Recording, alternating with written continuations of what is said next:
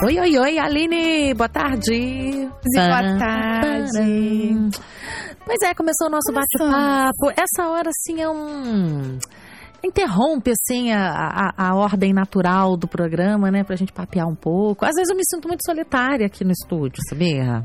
Pois é, aí eu venho logo assim, quase no, no começo do final da tarde, ah. pra te fazer companhia. É, se não fosse a companhia dos ouvintes em outros momentos aqui no programa, eu não sei o que seria de mim aqui nesse programa. Mas que bom que você está aqui também.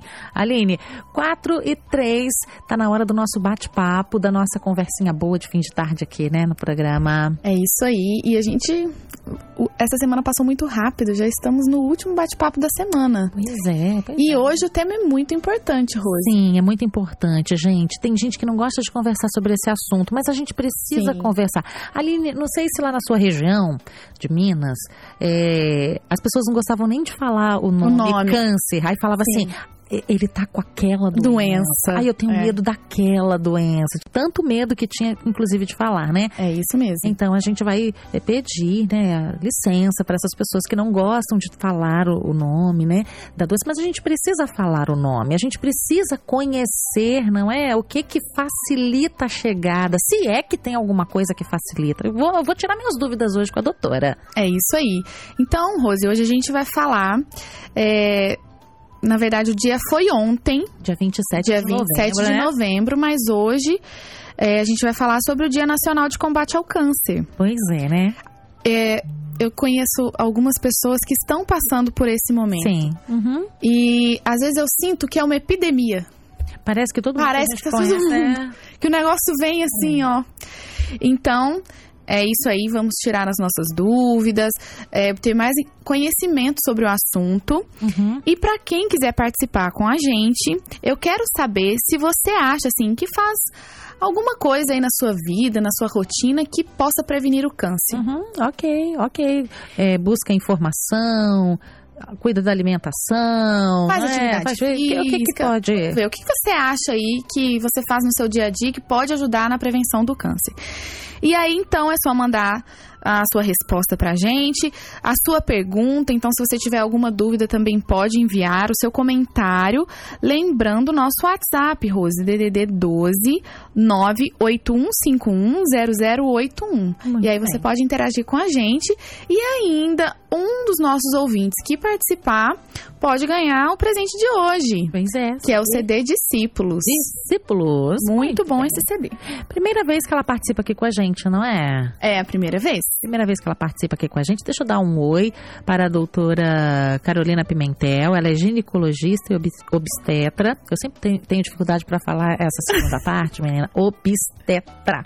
Vou falar com ela e ela vai tirar nossas dúvidas hoje. Olá, doutora Carolina. Bem-vinda. Boa tarde, olá Rose, tudo bem? Oi Aline. Oi, é doutora. O prazer é meu, é, pela oportunidade que vocês estão dando aí. Ah, pra gente é uma alegria recebê-la aqui. Obrigada por ter arranjado, ajustado aí a sua agenda para compartilhar comigo, com a Aline e com todos os nossos ouvintes essas informações. É, como a gente comentou, dia 27 foi o Dia Nacional de Combate ao Câncer e o objetivo dessa data é realmente ampliar o conhecimento da população brasileira sobre o câncer. E é isso que a gente quer fazer aqui com os nossos ouvintes. Então vamos lá, vamos começar assim, bem básico, né, Aline? O que, que é um câncer? É, o câncer, a gente costuma dizer, né? Eu ouvi vocês comentando, sabe, Rosa, que é, em Minas Gerais, eu sou de Minas, né? Em Minas Gerais tem muita gente, muita paciente realmente que chega e aquela doença, como que eu faço para prevenir? Realmente, até hoje, muita gente não gosta de falar a palavra câncer. Mas a gente vai utilizá-la aqui, né, por uma boa causa, que é de informação mesmo das pessoas. O câncer, ele nada mais é do que ele é um termo, né, que a gente tem que denomina, que inclui, né, várias doenças, mais de 100 doenças aproximadamente. Uhum. É, ele é, as nossas células, elas vão é, se regenerando uhum. com o tempo. A nossa célula de sangue, por exemplo, em pessoas normais, ela dura aproximadamente 120 dias, que é hemácia, uhum. e ela vai se renovando nessa renovação, nessa multiplicação celular, E nessa divisão, quando a gente tem algum fator ou alguma coisa que altera essa multiplicação, ela começa a formar tumores. Uhum. A gente tem dois tipos de tumores, os tumores benignos e os tumores malignos. Os uhum. tumores malignos que a gente fala que é o câncer, né? Sim. É, a gente tem diversos tipos de câncer, eles são né, diferenciados aí pelo local e pelo tipo de célula que ele se origina, então, as células da pele, ou então das mucosas que a gente fala, boca, essas Sim. coisas a gente denomina de carcinoma. E tem outros tipos de células que quando é, o surgimento é dessas células, tecido conjuntivo, osso, essas coisas a gente chama de sarcoma. Hum, ok. Ok, então com essa mudança na, na, nessa estrutura das células é que surge o câncer, não é isso? Isso, exatamente. E a célula é, cancerígena, ela tem algumas peculiaridades que a gente fala, sabe? Ah, é? é? ela, a gente tem, na célula humana, a gente tem a membrana plasmática, a gente tem o citoplasma, a gente tem o núcleo. Uhum. Lá dentro do núcleo, a gente tem o DNA. A gente tem os nossos cromossomos e tudo. E é exatamente do DNA que ocorre esse tipo de alteração. Uhum. Quando ocorre esse tipo de alteração, esse DNA ele vai fazendo com que a célula tenha mais vasos sanguíneos para nutrir, para crescer mais rápido. Uhum. E todas essas coisas, elas alimentam, né? Fazem com que a uhum. célula cresça e multiplique dessa forma. Ok. Aline, tem alguma participação? Rose, a gente já está recebendo aqui muitas participações. Então, primeiro eu quero colocar aqui a participação da Maiara, de Jacutinga, em Minas Gerais também. Ela disse: Boa tarde, meninas. Boa tarde para você também, Maiara. O que eu faço para diminuir as chances de desenvolver o câncer é iniciar o dia com um shot antioxidante. Então, ela tem aí uma receitinha caseira que ela acredita que pode ajudar a diminuir essas chances. Então, ela utiliza limão com gotinhas de própolis, diluído num pouquinho de água, e vinagre de maçã com açafrão e canela.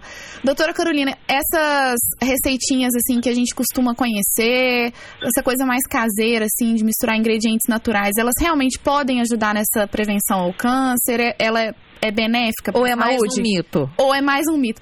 Rose, aqui o seu famoso fato ou boato? pois é. é então, tem é, um dos componentes que faz com que essa célula, eu vou falar, a gente vai conversar um pouco isso sobre os fatores de risco, né? Uhum. É o organismo constantemente em processo de inflamação. Então, a gente tem alguns alimentos que são anti-inflamatórios, ela falou vários aí, gengibre é anti-inflamatório, canela é anti-inflamatório, é, que ajudam, uhum. é, que diminuem essa inflamação que o nosso corpo, ele contém, ele combate, né, 24 horas por dia. Uhum. Então, assim, indiretamente, sim, ok, visto que a inflamação, ela é um, uma das coisas que o corpo está submetido que pode propiciar o câncer. Uhum. Mas a gente não tem nenhum estudo científico, nada disso, que fale desses tipos de alimentos específicos que ela citou. Uhum. Mas os estudos científicos, eles, é, é, eles constantemente eles são atualizados. Então, assim, que hoje não tem, daqui a algum tempo pode vir a ter. Uhum. Mas alimentos anti-inflamatórios, com certeza, não só câncer, diabetes e outras doenças também que são inflamatórias. Doutora Carolina, a gente tem mais uma participação aqui que a gente fala, ela a nossa ouvinte deu aqui a dica que ela usa para uhum, prevenção. Sim. E a gente teve aqui uma dúvida de uma ouvinte. O nome dela é Eliene. É, Teca também, conhecida como Teca. E ela está querendo saber se o açúcar, essa questão do açúcar é um fator que ajuda aí na, no desenvolvimento do câncer, que ela tem ouvido muito sobre isso. E a questão é até que ponto isso é verdade. É, o açúcar, ele é um alimento inflamatório, igual eu estava explicando, né? Quando ele é absorvido, ele é um carboidrato, quando ele é absorvido pelo nosso corpo, um carboidrato. Então, hoje a gente tem é, um açúcar refinado em si, ele propicia uma inflamação maior no corpo em si.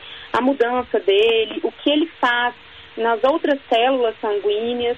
Então, sim, ele é considerado né, um fator é, muito importante. A gente tem os fatores de risco associados ao câncer, né? Que um deles, que é muito importante, é a questão da alimentação. Uhum. Uma alimentação é, mais baseada em frutas, verduras, é, castanhas, leguminosas, todas essas coisas ela é uma alimentação que a gente fala, né, que é, é uma alimentação ideal para gente. Uhum. As coisas que são embutidas, muito industrializadas, até a própria carne vermelha, principalmente relacionada aos embutidos, salsicha, salame, presunto, essas coisas, eles já têm uma comprovação científica que quem consome esse tipo de alimento tem uma chance maior de desenvolver câncer.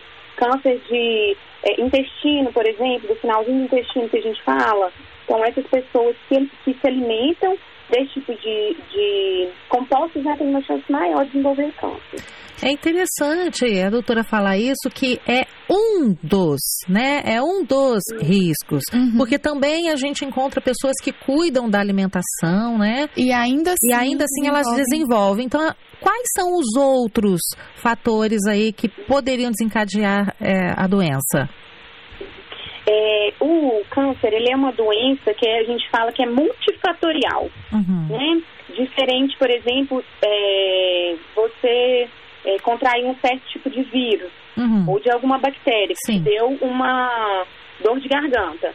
Basicamente, você está tendo aquela dor de garganta, daquela amigdalite, porque você teve contato com aquela bactéria. Sim. O câncer, ele não é assim, necessariamente. Ele, na verdade, é, a grande maioria né, dos cânceres, ele é, tem vários fatores que a gente fala que a gente pode prevenir, que nós somos expostos diariamente, que contribuem com isso. E a gente tem, assim, é, uma luz solar, quando a gente se expõe ao sol mesmo.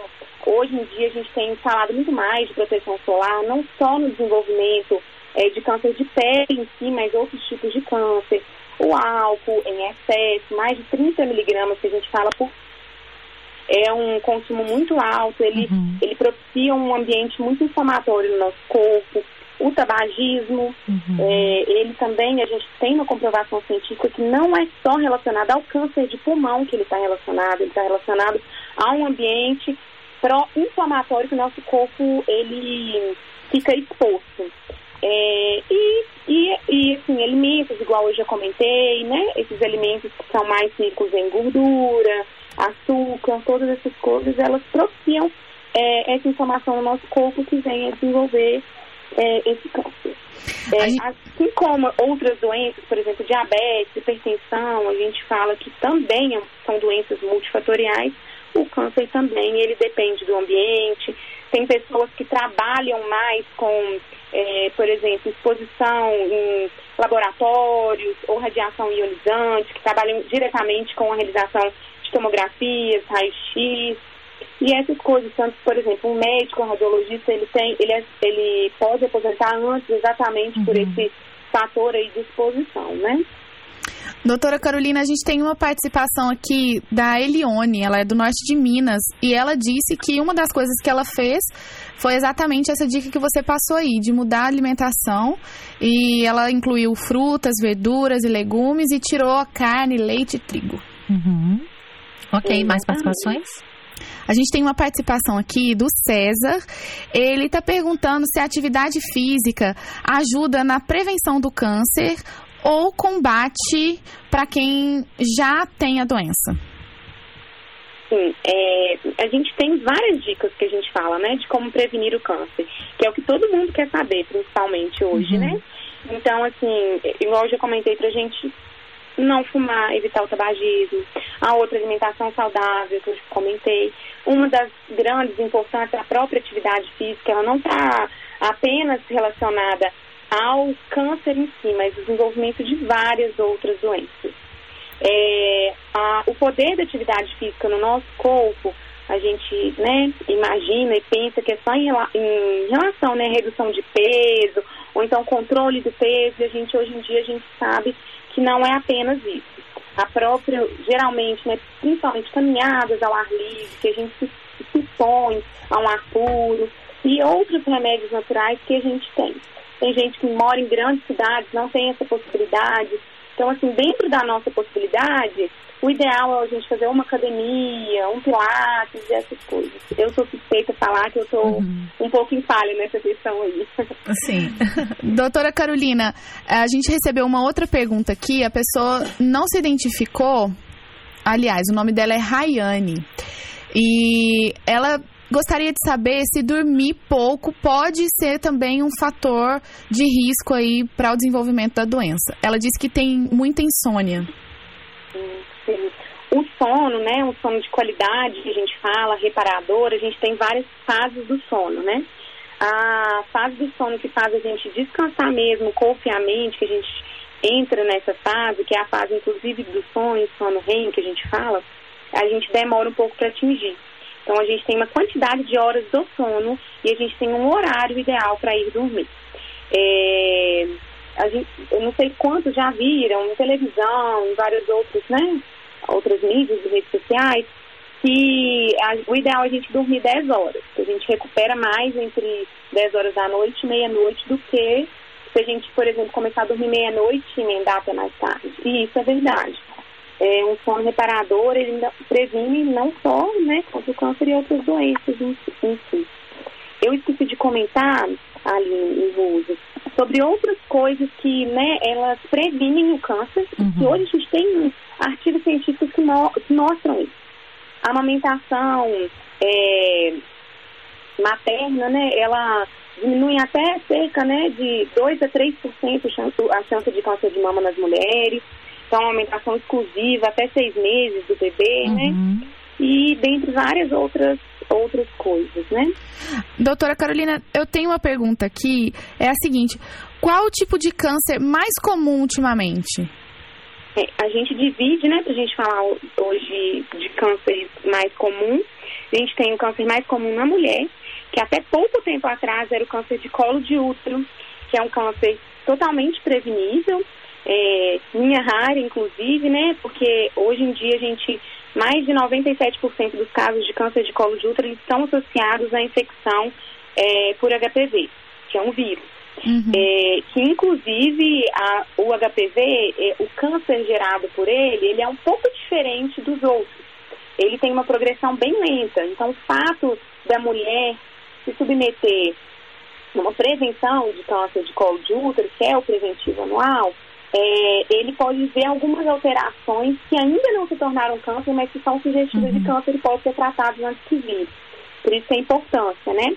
A gente hoje no Ministério da Saúde, ele fala que a gente, é, aproximadamente a cada três meses, se a mulher já tem exames anteriores normais, a gente pode fazer. Mas eu, individualmente, pessoalmente, como médica, eu indico que seja anual, né? Uhum, Mas okay. então, é, a gente deixou de na mulher hoje ser um, o câncer de colo de útero primeiro e hoje é o câncer de mama. Uhum. Assim como nos outros é, países, no Brasil, né? O último censo saiu de 2018, então, de acordo com o INCA, o câncer de mama é o câncer mais comum nas mulheres.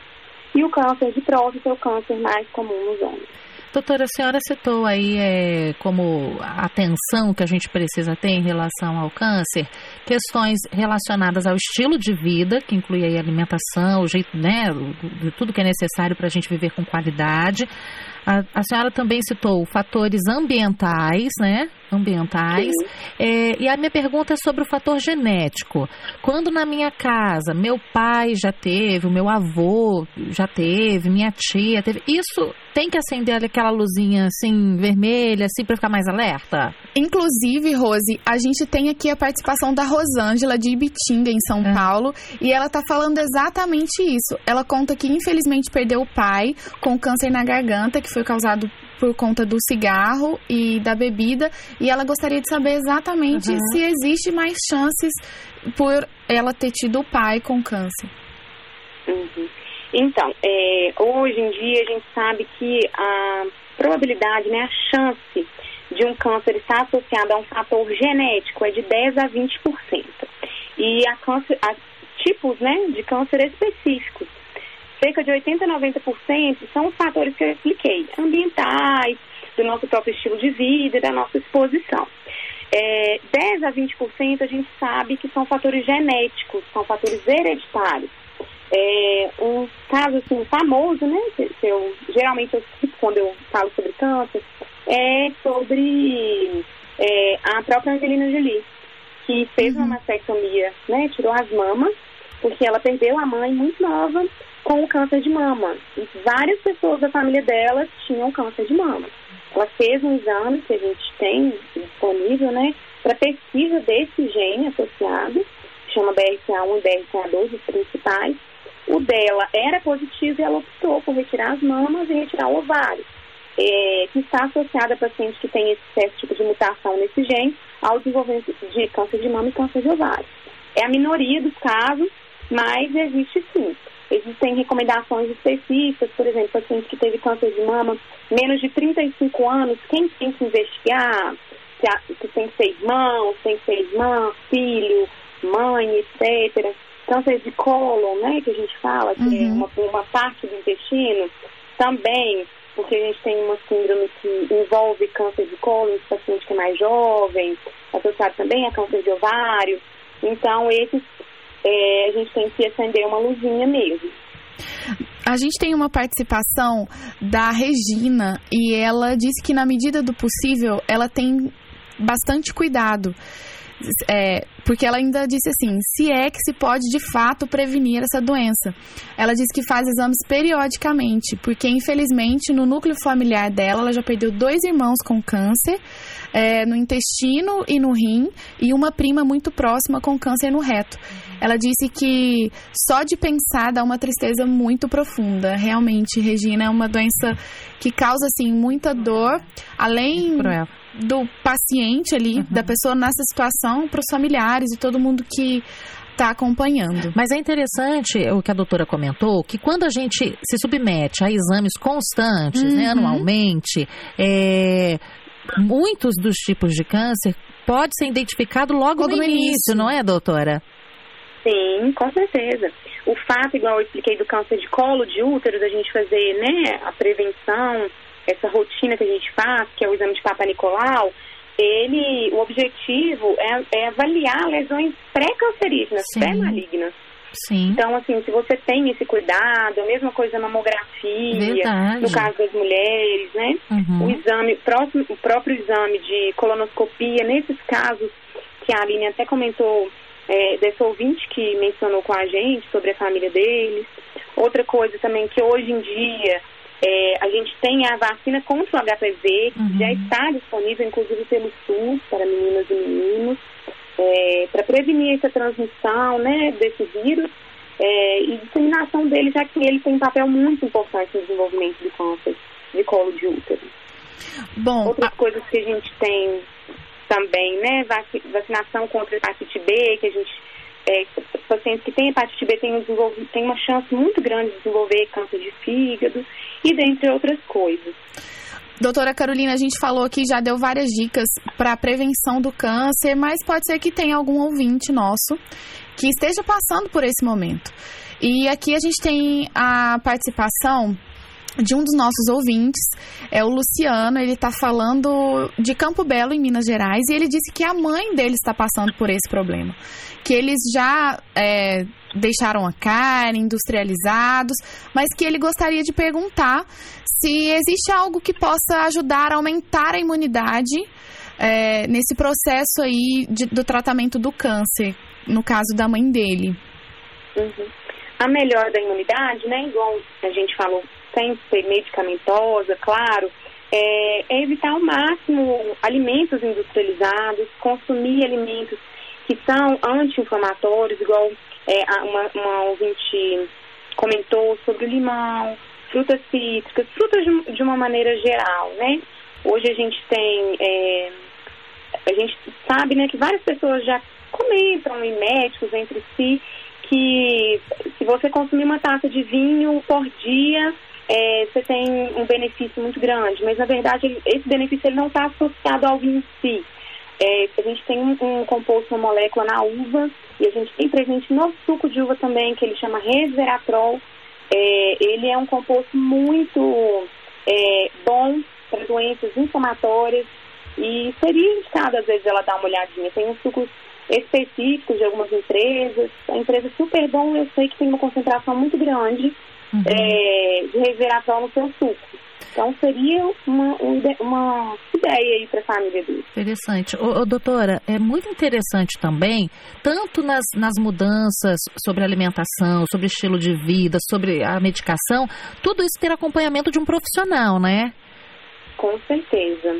Com certeza mesmo. Assim, a gente hoje, né, a gente tem modismo no nosso, Sim. na nossa sociedade, principalmente depois do advento das redes sociais.